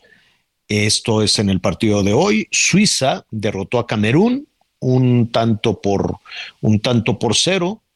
Eh, Uruguay y Corea 0-0. Qué aburrido. A mí los partidos 0-0, por más que lo celebremos y hubo personas que le fueron a dar vueltas a Ángel y que el, el Memo Ochoa y cosas por el estilo, pues es un 0-0. El 0-0 no cuenta. El 0-0 no cuenta, pues, pero yo sé que a la selección pues le depositamos todo y decimos, sí, no, estuvo increíble 0-0. Yo no, yo no estaría dándole vueltas a ninguna glorieta con un 0-0, pero pues, eh, pero pues ahí va. Y los árabes pues siguen celebrando. Arabia Saudita, había algunas imágenes. Para nosotros es un, un mundo complejo, es un mundo distinto y ver cómo celebraban los, los árabes su derrota, la derrota que, que, que de, de Argentina, pues sí llamaba muchísimo, muchísimo la atención. Entonces tenemos a México, eh, bueno, Arabia Saudita en primer lugar, al vencer a Argentina, dos tantos por uno. Los argentinos están verdaderamente enojados, devastados y con todo puesto en la mira para el sábado. México empató ante Polonia y, más que el empate, pues eh, sonaba la celebración, sonaba victoria por el tema de, de Memo Ochoa, que sí dio gusto que parar ese penal. Claro que dio muchísimo, muchísimo gusto que, que detuviera ese penal y que esté en un, en un segundo punto, en un segundo sitio. La otra sorpresa que ya lo platicábamos es Alemania. Alemania, esa potencia del fútbol, uno de los grandes este, favoritos, desde luego, para llevarse la copa, pues que perdió, no, perdió con ante Japón y ya le decía, ya le comentaba la manera de celebrar de los japoneses, que la verdad es admirable, estaban muy felices, estaban muy contentos. Los japoneses que fueron a Qatar inmediatamente después de, del partido, pues con unas bolsas enormes, de estas de bolsas de basura, comenzaron a recoger este pues envolturas, vasos, empaques, todo lo que dejan los aficionados de diferentes nacionalidades y dando una lección de civilidad enorme. Entonces estaban los, los eh, japoneses ahí en, en las gradas de los estadios recogiendo toda la, toda la basura, armando unas bolsas enormes y, pues este, diciendo pues nosotros como visitantes no vamos a dejar un, un cochinero, es como si llega alguien a, a tu casa, que, que sucede, ¿no? Que, ay, sí, vamos a comer a- ahí a tu casa y se levantan, se van y dejan un cochinero en la mesa y todo tirado. Imagínate que tuvieras invitados que a la hora de, bueno, pues ya nos vamos y te ayudaran a recoger. Uh, ¿no? Que dijeran, no, no te preocupes, yo, yo lavo los platos, yo recojo la basura, yo limpio por aquí, yo te acomodo por allá, ah, ya quedó limpio, ah, bueno, vaya, Dios, qué bueno que nos invitaste. Eso sería una cosa rara, a menos de que invitaras a comer a unos japoneses y te dejaran y te dejaran la casa limpiecita. Bueno, pues más o menos eso es lo que hicieron los japoneses en el estadio, se pusieron a recoger y pusieron ahí las bolsas. Y después en Tokio, pues estaban felices de la vida, pero no celebran así rompiendo cosas como aquí en México, ¿no? Que salimos a la calle y hay pues eh, da- abusos, hay manoseos a, a las personas y luego rayan las paredes, rompen las vitrinas.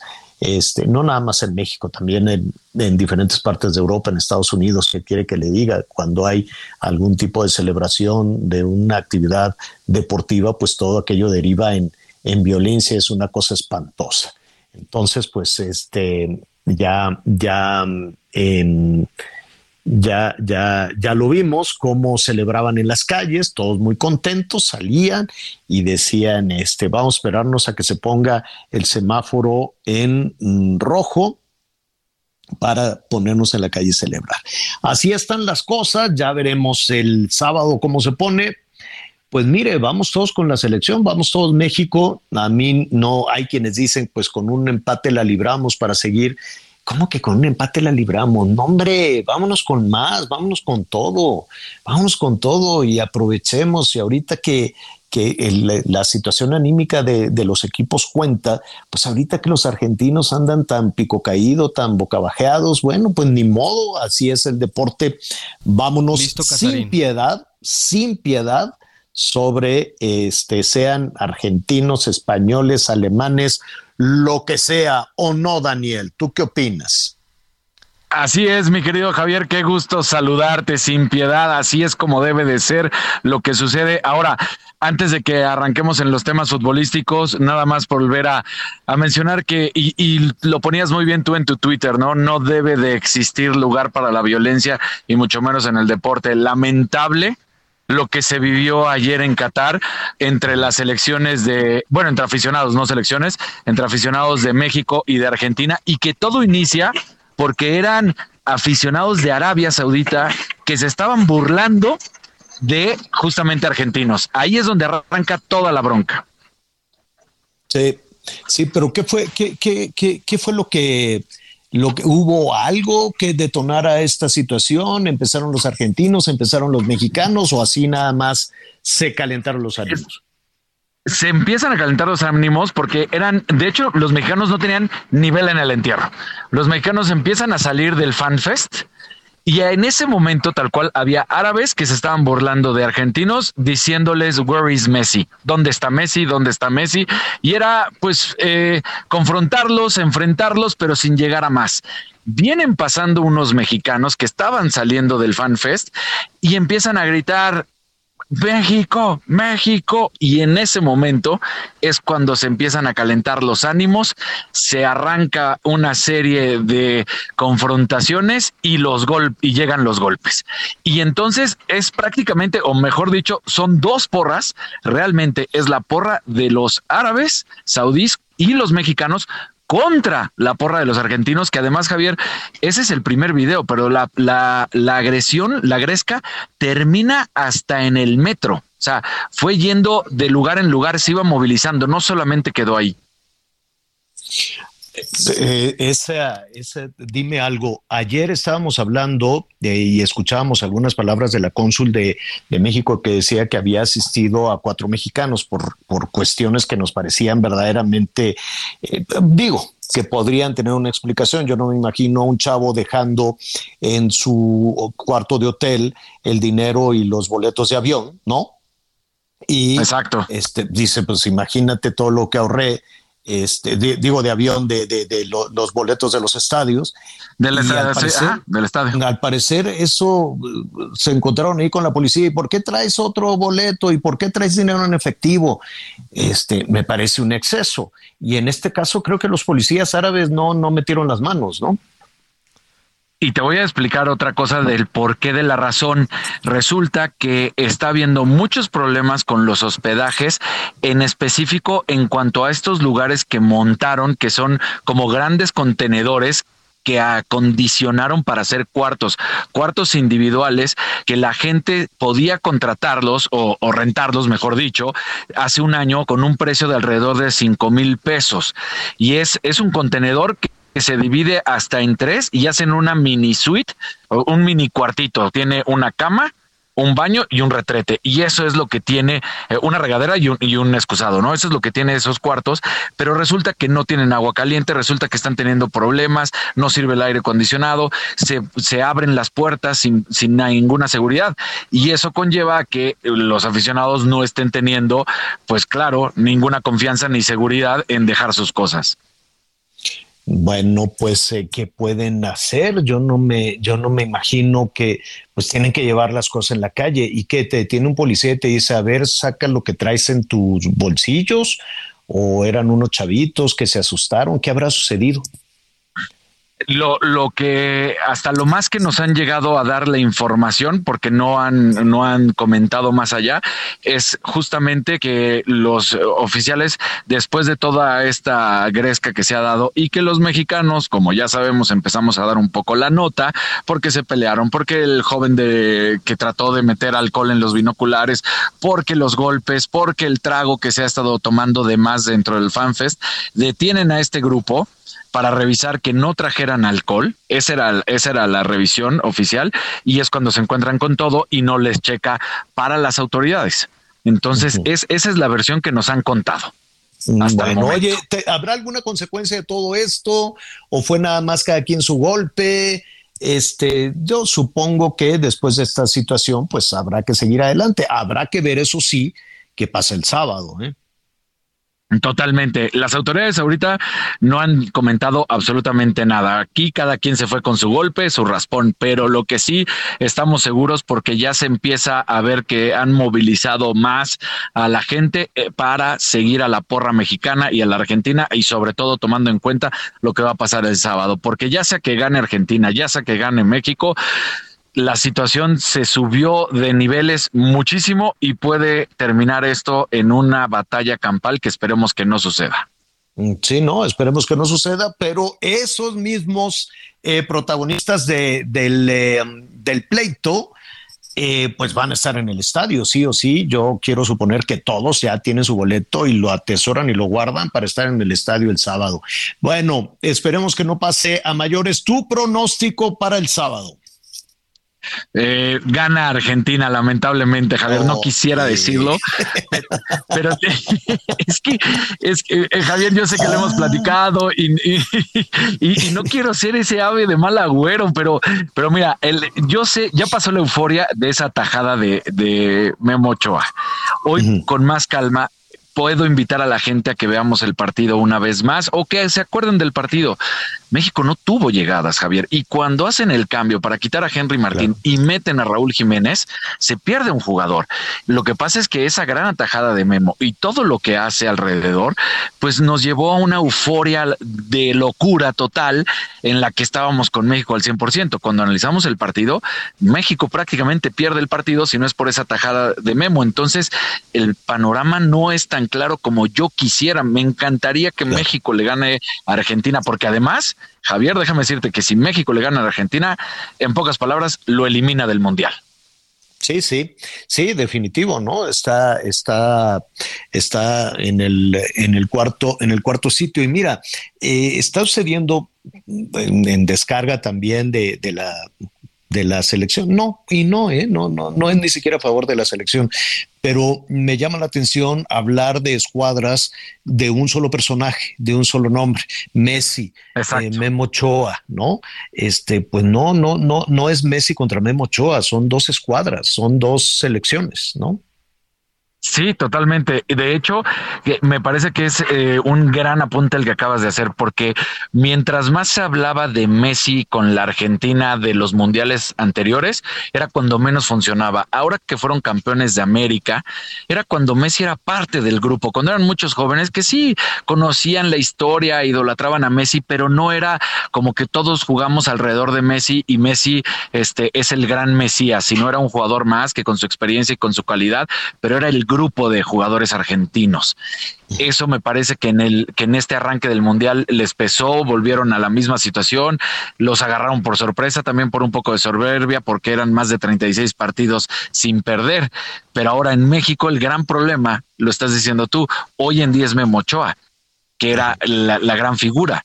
Pero cuando tu portero es la gran figura, aguas, ¿eh? porque eso te habla de que los demás no están funcionando. Ujú, Sí, y sorpresas, ¿eh? siguen, siguen la- las sorpresas, lo cual yo no sé, no sé si este, si a mí me gusta el, el tema de las sorpresas, ¿no? Eh, dar por hecho muchas cosas en un mundial después de, de tanto tiempo, pues es un poco haciendo el símil de la política, pues tampoco podemos estar siempre con los mismos personajes, que si Alemania, que si España, ¿no? Este, y que de, o que si Argentina que arrancaba, ¿no? Iba así caminando y llegaban a, a- a la cancha con una gran seguridad y mira lo que pasó, mira lo que pasó con Argentina, mira lo que pasó con, con Alemania. Este Portugal, pues fue muy poquitito, ¿no? También se, Hasta se, parece se que, podía- que realmente quisieron que ganara Portugal, ¿no? Como que le regalan ese penal a, a Portugal, aunando a lo que dices, ¿no? Y, el único, bueno, que, que deben de estar verdaderamente insoportables, pero felicidades, es a los españoles. Qué cosa tan, tan tremenda.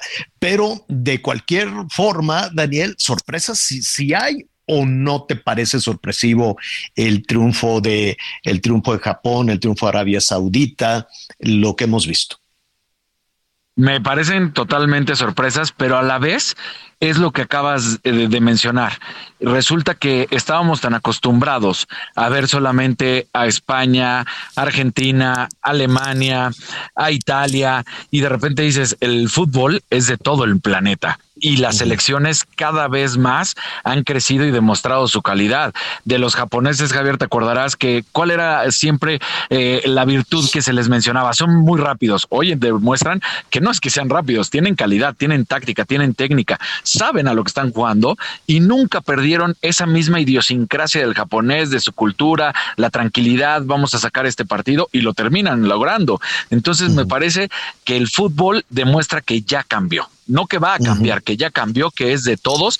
Y sí son sorpresas porque le pega a esos grandes nombres, pero no son sorpresas porque es el trabajo bien hecho de estos países.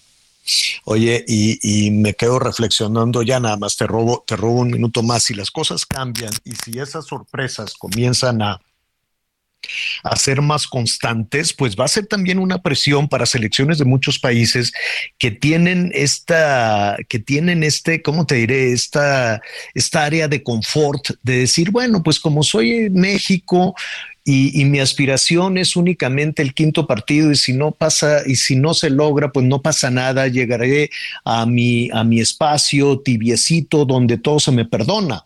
Entonces si las cosas empiezan a cambiar pues también tiene que acabarse esta área de confort de muchas elecciones sobre todo de América Latina que debe de tener con ese número de aficionados y con ese número de fútbol llanero, si tú quieres, y de deportes y de escuelas y demás, mucho mejores resultados y dejar de aspirar únicamente a la chunga del quinto partido, ¿no? Totalmente. Mientras, mientras el pensamiento es lo que platicábamos el otro día de no, de, de no que no nos gusta este grito del sí se puede. Es lo mismo que pasa con esta idea, ¿no? De solamente el quinto partido. Cuando queramos decir vamos a ser campeones, todo va a cambiar. Antes, pues nuestra meta es muy pequeñita. Oye, Daniel, pues muchas gracias. Vámonos por una sopita. Te agradezco muchísimo. Vámonos. Te interrumpimos ahí en la transmisión. Daniel López Casarín, como siempre, un abrazo y muchísimas gracias. Igualmente, Javier, abrazo.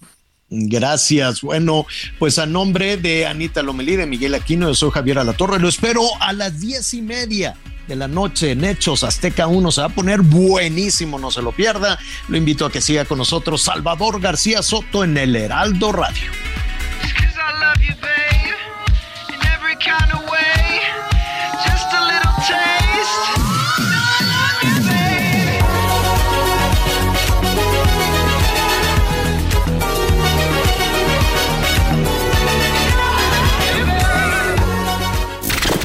Gracias por acompañarnos en Las Noticias con Javier Alatorre.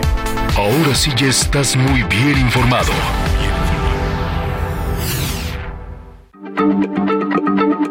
Heraldo Radio, la H se lee, se comparte, se ve y ahora también se escucha.